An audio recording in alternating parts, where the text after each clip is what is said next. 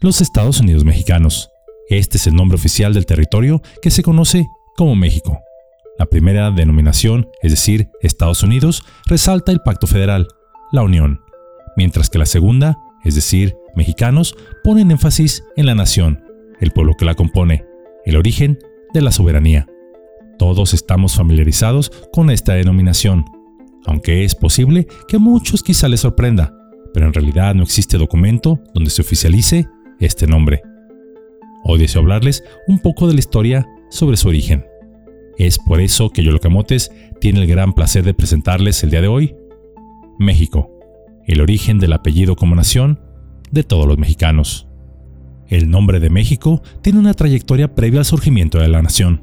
Su origen es prehispánico y se refería a las ciudades lacustres de México Tenochtitlán y México Tlatelolco. Afirmar que existe una sola teoría aceptada de la procedencia de este nombre nos llevaría a un largo debate. No obstante, las versiones más aceptadas por los historiadores es que hace referencia a las palabras luna y ombligo. Su etimología procede de la combinación de estos términos. Mextli, que significa luna o centro del maguey, Sixtli, que significa ombligo, y Co, que significa en dónde está. Por lo que México podría decirse que es el ombligo de la luna, lugar en el ombligo de la luna, lugar en el centro de la luna, en el centro del lago de la luna, y hay quienes incluso señalan que el significado es lugar en el centro del mundo. Tras la conquista española del siglo XVI, a la región que hoy abarca la República Mexicana fue llamada Reino de la Nueva España, y la ciudad que sirvió de capital de la Nueva España fue llamada México, por lo que se podía usar ese nombre para todos los dominios que se gobernaban desde esa capital. En mapas de la época podemos ver cómo se hacían referencias al seno mexicano, lo que hoy es el Golfo de México, y en toda la parte norte del Nuevo Mundo se referían como América Mexicana, es decir, eran regiones que dependían de la Ciudad de México. El término mexicano se usó durante el periodo virreinal únicamente para designar a las personas que vivían en la Ciudad de México, o a quienes hablaban náhuatl, la lengua mexicana, y no para la generalidad de los habitantes de la Nueva España. No fue sino hasta el inicio de la gesta de independencia cuando se consideró por vez primera el nombre que debería llevar nuestro país una vez alcanzada esta independencia. No obstante, nunca hubo un pronunciamiento oficial. Ni Hidalgo ni Allende, en la primera etapa de la lucha por la independencia, ni Morelos, Guerrero y Turbide pusieron énfasis en el nombre oficial. En el año de 1810, Hidalgo se refería al territorio de la Nueva España como este reino o esta América. En el año de 1813, el territorio novohispano fue llamado la América Mexicana en el documento redactado por Morelos llamado Sentimientos de la Nación. El primer nombre oficial de nuestro país, una vez alcanzada la independencia, fue Imperio Mexicano. Sí, con J. En algún video anterior he abordado el tema sobre si es correcto o no escribirlo con J o con X. En el periodo de 1821 a 1824, nuestro país recibió también el nombre de Anáhuac, el cual aparece incluso en impresos y proyectos constitucionales, pero rápidamente perdió popularidad a favor de México por ser la capital del nuevo país. La primera vez que escuchamos el término Estados Unidos mexicanos fue en la Constitución de 1824, aunque no fue de manera oficial, y se hizo siguiendo el modelo de la Constitución de nuestro vecino país del norte, en la cual se mencionaba nuestro país como los Estados Unidos. Este modelo de constitución, así como el nombre de nuestro país, aunque de manera no oficial, se hizo así debido a sugerencia de nuestro vecino país del norte, ya que la mayoría de los constituyentes eran hermanos políticos de los gobernantes de aquel país. No obstante, de manera oficial, a nuestro país en aquel entonces se le conocía como Nación Mexicana, con J.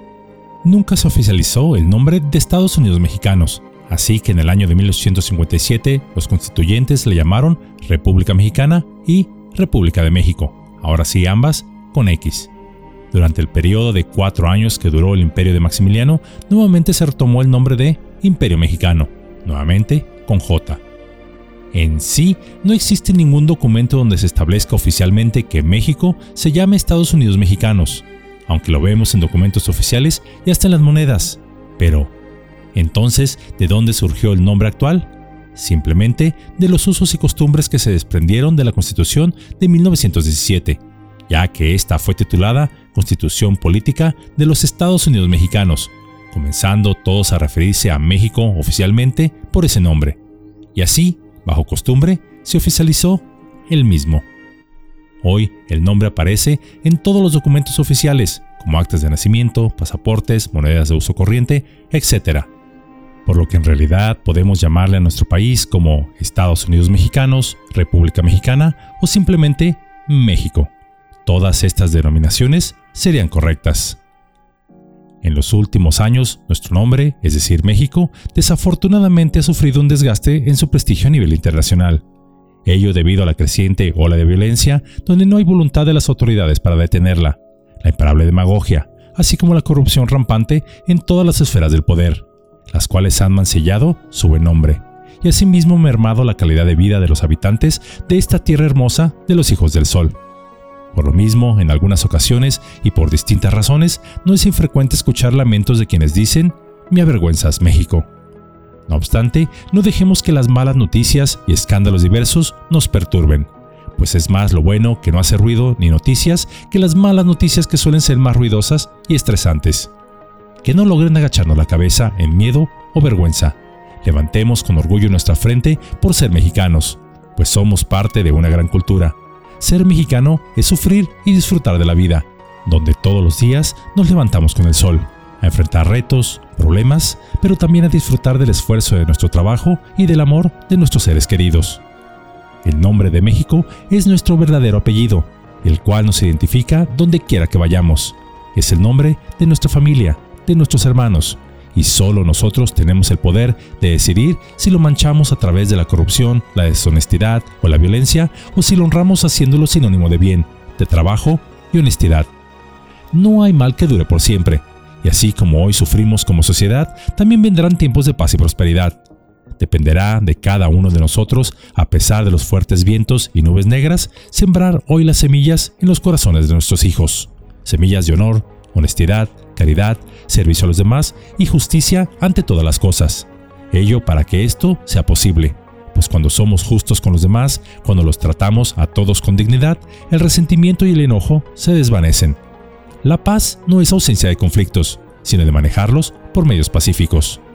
Porque el orgullo del nombre de México, de lo que somos, no radica en los discursos y acciones vacías de ningún político que cuando busca el poder habla bonito, pero en cuanto lo alcanza, se transforma en todo aquello que dijo que iba a combatir. Tampoco el orgullo de una nación reside en ningún partido o grupo político, ya que la historia nacional nos ha mostrado que al final del día estos solo buscan servir a sus propios intereses. El orgullo de México está en quienes a pesar de tener el viento en contra, de tener tentaciones por todas partes para hacer el mal, rechazan este último y continúan adelante. Hacer lo correcto no siempre es fácil o popular, pero es siempre lo mejor, ya que quien hace lo correcto no solo está creando un mejor futuro para sí y para el mundo, sino que además se une con lo divino. En realidad, solo existe un partido político al que siempre debemos estar afiliados, y ese es México. Y nuestro líder, y aquí evoco a nuestro himno nacional y a una inteligencia superior como la que creyeron todos nuestros ancestros y padres de la patria, Dios. Pues Él, con su dedo, el destino de México, escribió.